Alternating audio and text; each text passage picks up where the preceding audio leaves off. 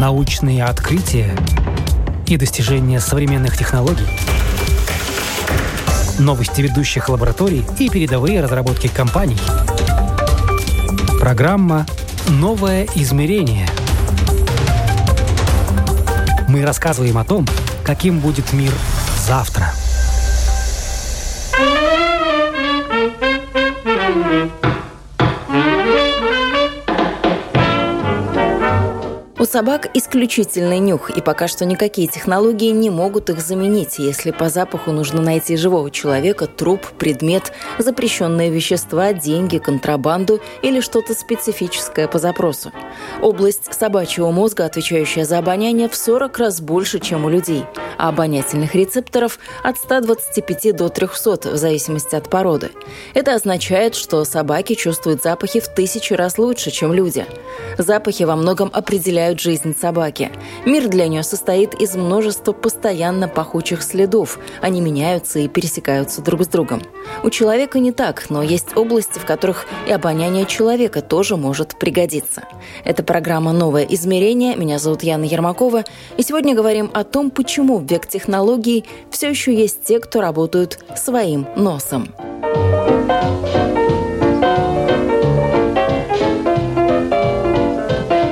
одной стороны, у Юлии Докторовой вполне современная профессия. Она специалист по охране окружающей среды в компании «Элли». Занимается вопросами экологии и изменения климата, всячески ратует за зеленое мышление и старается вести и пропагандировать безотходный образ жизни. Но есть и еще одна сфера ее профессиональных интересов. Она – нос.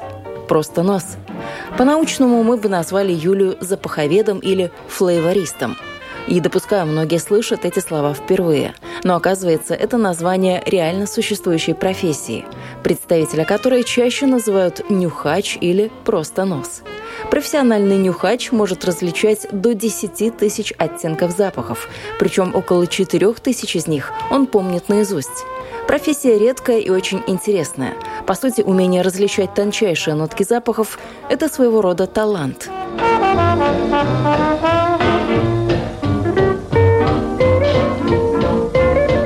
Большой спрос на запаховедов во Франции, но там роль дегустатора запахов прочно связана с парфюмерным делом. Нюхач при желании и должном количестве опыта через какое-то время может даже стать парфюмером. Франция известна своими старинными парфюмерными домами и многолетними традициями. Там даже можно выучиться на нюхача. Этому обучают в Международном институте косметики, парфюмерии и ароматных веществ в Версале. Чтобы туда поступить, нужно уже иметь диплом химика и пройти сложный конкурс. Программа включает в себя знания химии, ботаники, биологии, медицины и физики. После окончания института выпускники должны знать на память несколько тысяч запахов. Опытные парфюмеры способны представить и даже почувствовать запах духов, если просто увидят их формулу. Считается, что способность различать запахи часто передается по наследству. Есть целые династии нюхачей.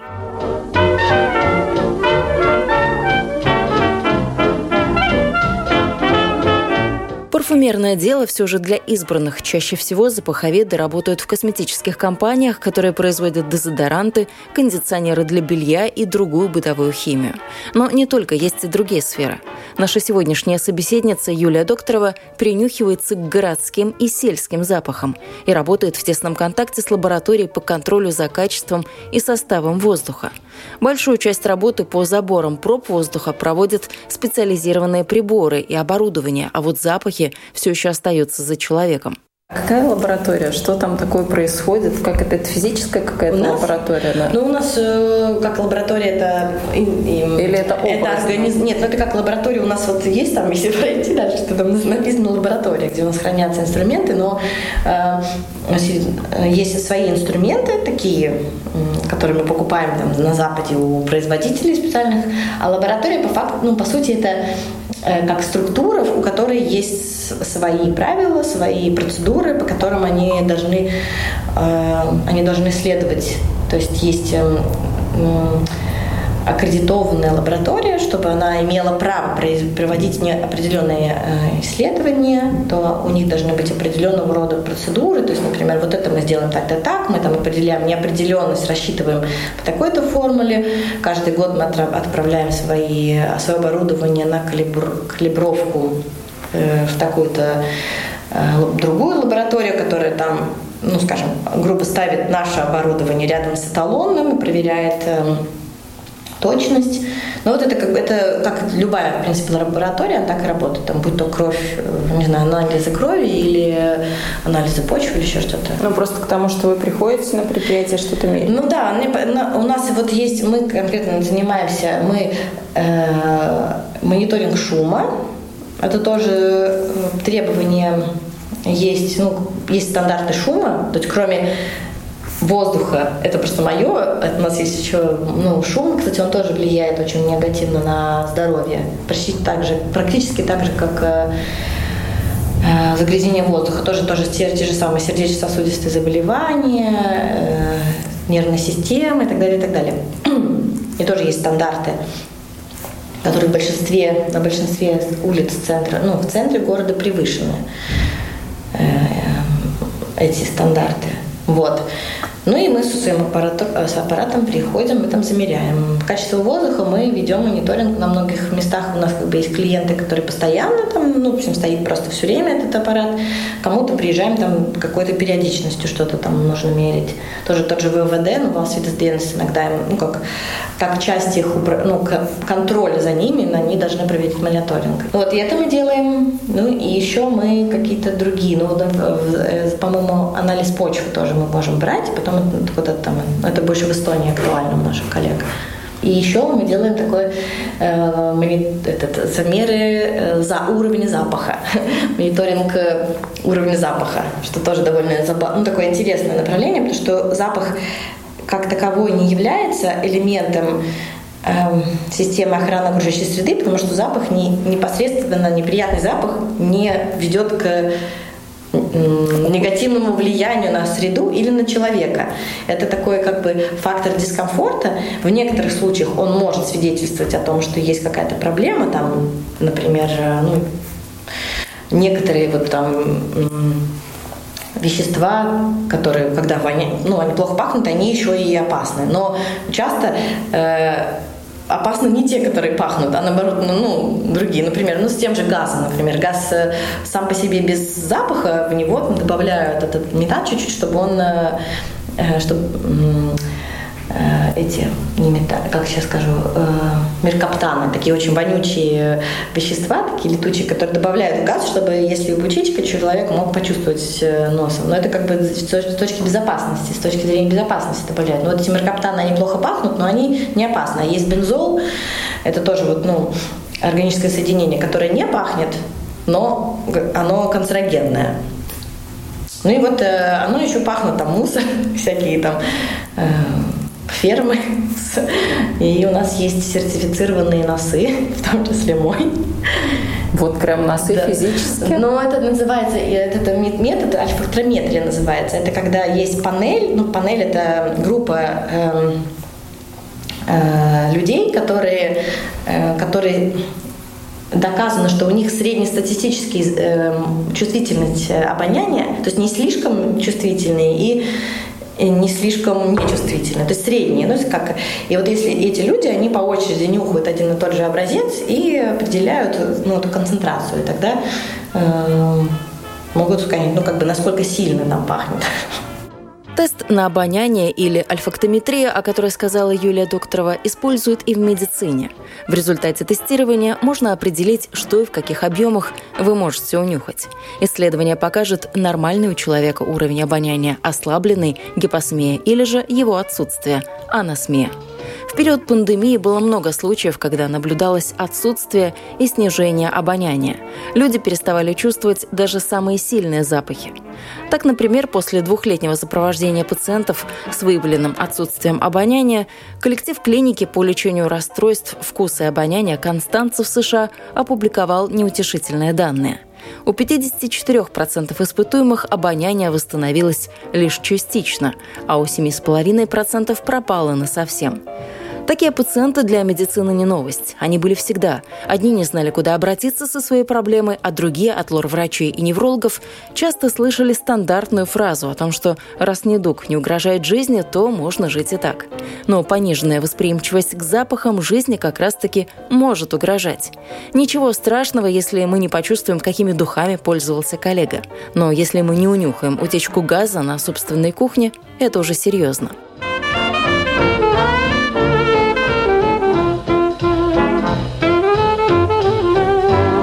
Одним из ранних альфактометрических тестов является метод «воячка». Пациенту подносят пахучие вещества сначала к одной ноздре, затем к другой. Предлагают активно принюхаться и ответить, чувствует ли он запах, и если чувствует, то какой это запах. Для этого теста запахи используют знакомые. Это валериановая настойка, уксусная кислота и нашатырный спирт.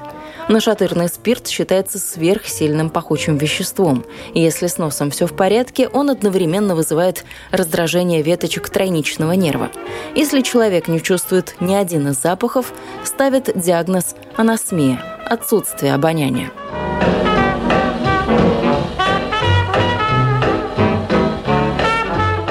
Есть еще одна шкала, по которой можно измерить обоняние. Это шкала Бернштейна. Она имеет свой набор пахучих веществ и состоит из восьми компонентов. Испытуемому по очереди предстоит унюхать хозяйственное стиральное мыло, розовое масло, горький миндаль, деготь, скипидар, нашатырный спирт, раствор уксусной кислоты и, наконец, хлороформ. На знакомство с каждым новым запахом у человека около 5 секунд, а интервал между запахами – полминуты. Похожие тесты проходила и Юля, но вернемся к тому, чем она занимается сегодня. Юлии нужно везде засунуть свой нос. Не по собственному желанию, а по работе. И работа это бывает очень разной. Что вам приходилось нюхать? Я стесняюсь прям спросить, ну, но очень мусор, хочется. Ну, мусор, э, э, куриные, с куриной фермы, свиные фермы, э, ну и нефтепродукты разные всякие. Ну, насколько это субъективно, насколько это научно? Нет, это, это научный метод. Ну, то есть ты определяешь, там не, не у нас в Латвии законодательно не зак, э, то есть есть такой генетический фактор.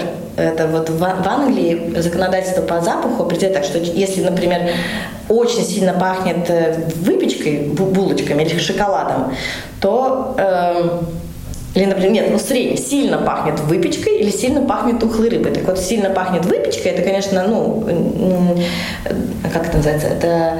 Э, ну, это вкусно, как минимум. Да, но если, ну, вот, я не знаю, может быть, знакомы, что стали, вот те, кто жили рядом с Лаймой раньше, они, им уже этот запах не Там нравился.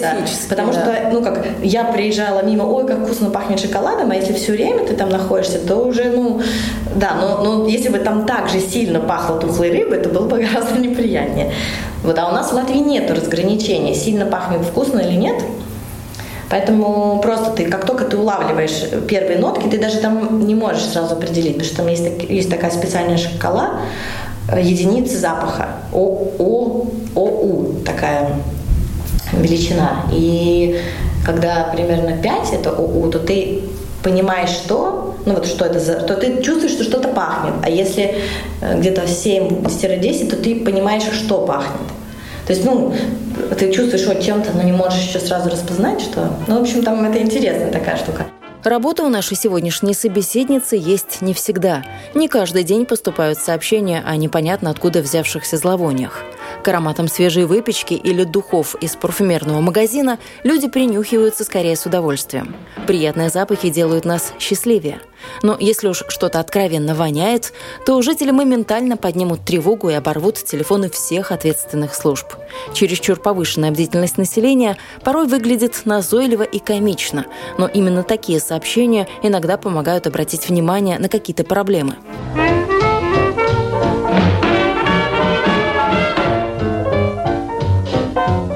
Интересный факт. Нос людей, живущих в городах, менее чувствителен, чем у жителей деревень. Связано это с тем, что из-за большого количества самых разных запахов, в том числе химических, рецепторы носа городских жителей притупляются и чувствуют запахи хуже, чем носы обитателей окраин.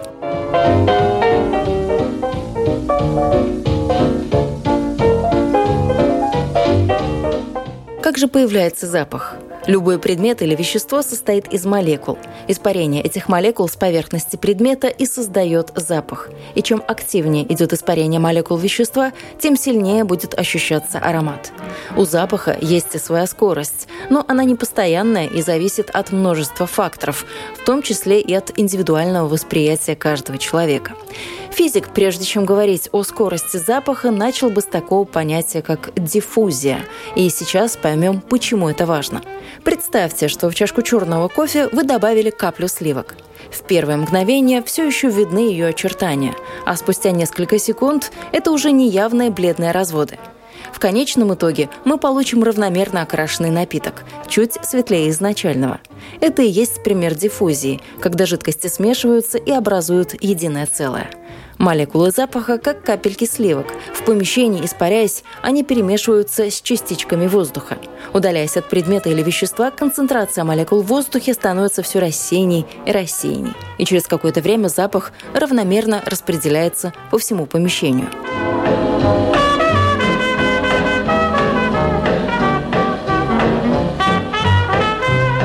Кофе можно положить 2 ложки сахара, а можно 10 или даже 20.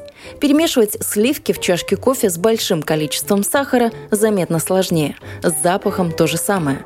Если концентрация прочих частиц в воздухе высокая, это уплотняет воздух, и скорость распространения запаха будет ниже. Однако скорость запаха зависит еще и от нескольких других факторов. Например, от температуры в помещении, если речь идет о помещении. Из той же физики все помнят. Тепло – это энергия энергия. А чем больше энергии, тем активнее движение. Таким образом, получается, что чем теплее будет окружающая среда, тем быстрее будут двигаться молекулы запаха.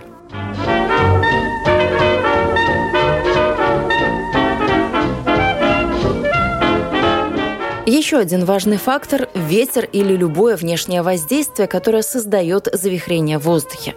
То есть скорость перемещения запаха почти равна скорости ветра. И, наконец, концентрация пахучего вещества в воздухе. И снова вспомним о чашке черного кофе. Если бы мы вместо капли сливок вылили полстакана молока, то цвет напитка поменялся бы мгновенно – о чем это говорит? Если испарение происходит с большой площади и молекулы запаха сильно ощутимы, то человеческий нос уловит эти нотки раньше – Важны и размеры помещения. Например, можно стоять от источника запаха на расстоянии 5 метров в огромном ангаре, а можно стоять также в 5 метрах, но в узком коридоре с низкими потолками – Расстояние от предмета в обоих случаях одно и то же, но скорость во втором случае будет выше, потому что частицы будут двигаться в одном направлении. Но это в помещении. На открытом воздухе все гораздо сложнее. Это вот как бы такая тема была в Риге в какой-то момент, она была ну, вот очень актуальна, что говорили, вот у нас тут там пахнет, э, вот в портах, там вот э, ну, перегружают эти тяжелые нефтепродукты, и люди там жаловались Э, ну и вот это законодательство развивается, потом в той же вот в, Венспилсе это было тоже очень актуально, в в Лепой как-то меньше, потому что там, по-моему, нет так много с тяжелыми металлами, фу, тяжелыми нефтепродуктами. Но это же зависит уже от ветра. Ветер же да, уносит эти запахи. Да, То да, есть да, вот конечно. они были, вы приехали, тут лучшие носы Латвии, а нюхать нечего. А нет, а у нас, ну вот в том-то и дело, что там э, Ой, ну потом как-нибудь другой раз про законодательство. Если уж в это интересно, просто есть ну, законодательно ну, показано как. То есть если очень сильно пахнет, то вы можете вызвать пожарников, ну, службу спасения. Они приезжают, то есть они могут быстро приехать. И если они... Или... Почти раньше были пожарники, а сейчас, наверное, это пожарные Ну, или одних, или других, потому что это может свидетельствовать о какой-то, ну, аварии, а может быть нет. И вот если они зафиксировали, что тоже пахнет, тогда а это считается один случай фиксации неприятного запаха. И если такие повторяются сколько-то там раз в году, то тогда вот эта компания, которая, ну, определено, что это она источник этого вот, ну, неприятного запаха, тогда они должны разработать меры по уменьшению этого запаха. Соответственно, там, ну, много разных, например, в нефти, ну, в этих перегрузочных терминалах, то они, допустим, должны как-то следить за тем, как там открываются эти баки, э, ну, цистерны, например, что очень часто раньше было открыли и ушли там на три часа, и это все там начинает уветриться. Когда жаркая температура, они даже, у них просто есть свои протоколы, по которым они должны работать, но, как вы понимаете, там же работают люди, и им, допустим, так тяжело делать или что-то, нам за это не платят. Они говорят, ну и тогда могут быть свои проблемы.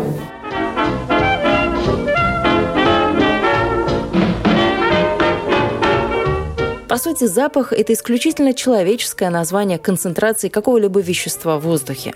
И на первый взгляд задача измерения концентрации веществ уже давно решена и в науке, и в промышленности. Повсюду работают улавливатели частиц. Но этого мало, и технологии пошли дальше. Например, используются возможности нейросетей и сенсоров. Можно даже не создавать универсальный нос, а ограничиться аппаратами под конкретные задачи, например, поиск угарного газа. Или другой пример. Человек не в силах обнаружить запах порчи продуктов на ранних стадиях или размножающийся патоген. Но, возможно, получится создать электронный нос, который будет способен улавливать эти нюансы.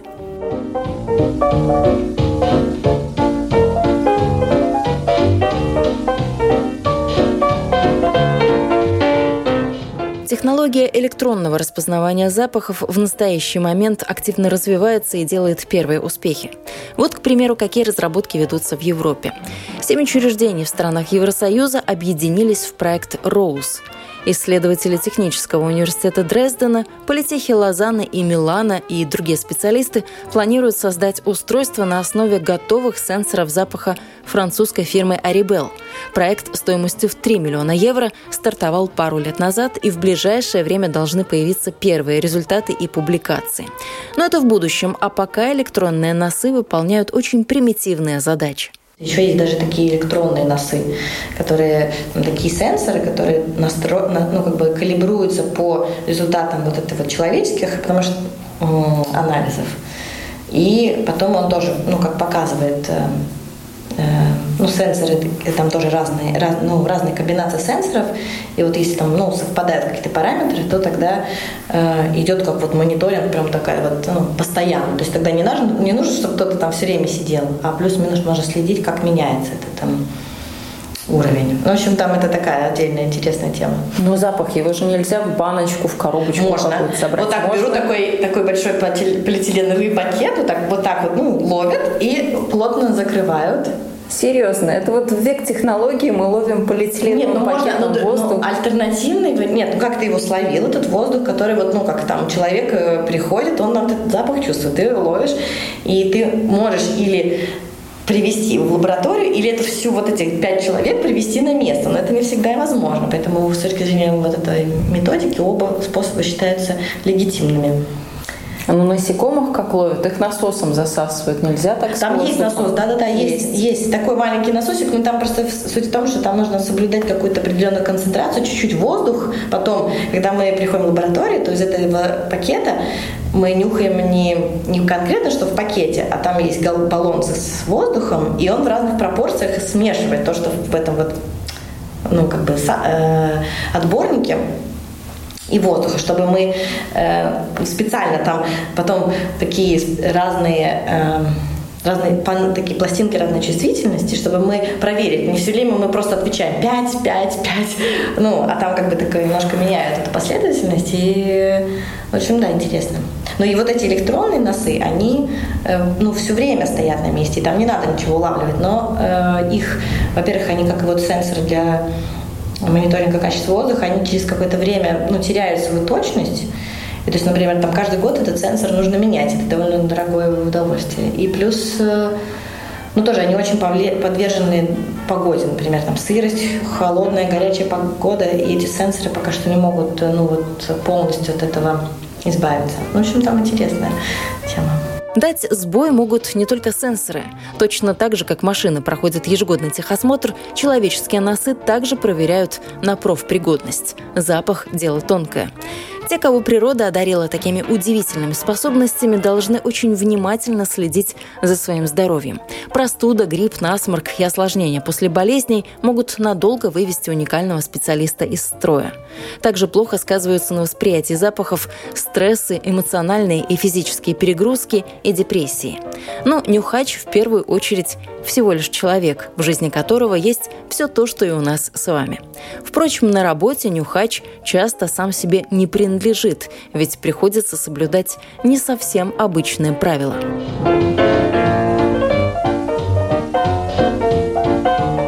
Вы как нос, вы готовите, когда дома или там? Не, не, нет. Единственное, что мы, э, ну, если вот ты должен, если ты планируешь вот этой вот э, участвовать, то ты, по-моему, раз в год или раз в два года должен ездить. У нас вот, вот э, Латвия Swedish Geologist Meteorologist Centers, у них есть такой аппарат, где ты должен калибровать свой нос. То есть ты тебе дают снова, ты там Э, сидишь как бы, ну, в таком аппарате, туда же тоже запускают какой-то газ, и ты там нажимаешь кнопочки, когда начинаешь чувствовать, и тебя как бы тестируют, если ты, опять же, там все правильно нажал, и, и вот в эту свою, ну, эту норму попал, тогда тебе дают как бы как сертификат, что ты, да, ты годен.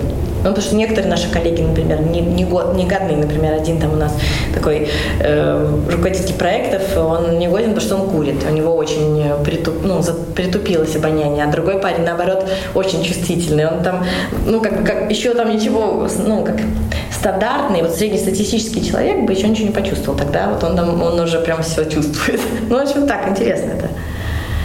А в коронавирус вы не боялись? Там же обоняние страдало. А ну, все. Ну, конечно, наверное, боялись. Потом просто снова тестировать. Нет, ну там нельзя, например, участвовать. Там, если ты не можешь пить в этот день кофе нельзя. Душиться. А, чистить зубы. Сразу, то есть, ну, как бы после чистки зубов сразу нельзя, потому что эта ментоловая зубная паста, она э, перебивает, перебивает да, даже если ты выживаешь с утра. Ну, в общем, там какие-то требования, которые нам... Или если у тебя насморк, ну, естественно, чуть-чуть, может быть, поменялось, ты тоже не должен, по идее, участвовать в, этой, ну, в этом тестировании. Ну, так, там, тогда берут кого-нибудь другого. У нас там команда, чтобы можно было, если кто-то там заболел или в отпуске, или с насморком, или кофе выпить успел уже, Клетки обонятельных рецепторов обновляются каждые 28 дней, то есть каждые 4 недели мы получаем фактически новый нос. Но сама острота обоняния с возрастом все же угасает. У профессиональных нюхачей органы обоняния способны полноценно воспринимать ароматы всего лишь 2-3 часа, а потом запахи начинают накладываться друг на друга и мешать распознавать новые. На самом деле мы воспринимаем запахи мозгом, а вовсе не носом.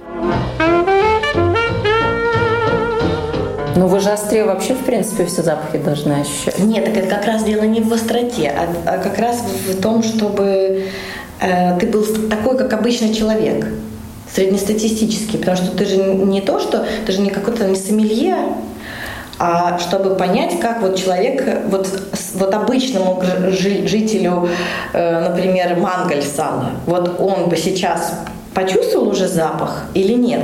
То есть как бы чтобы отреагировать на это, а не, или, например, вот кто-то живет там рядом с какой-то свинофермой, то есть он бы уже там... Но другое дело, что запах, так же как, так, как и шум, кстати, это что-то, к чему человек привыкает. И через какое-то время уже не ощущает этот запах. Например, там типичная история, когда там где-то рядом с железной дорогой мы измеряли шум, а там живет прямо, ну, такие домики рядом с железной дорогой. Там старушка, которая ничего не слышит, и она говорит, да что вы, вообще мне не мешает. Но она ничего не слышит даже. Ну, ей не, не мешает там. Но я тоже жила в Кенгараксе раньше. И первый, первый год у меня было ужасно. Просто вот этот наш тирутовый, когда там эти вагоны скреплялись.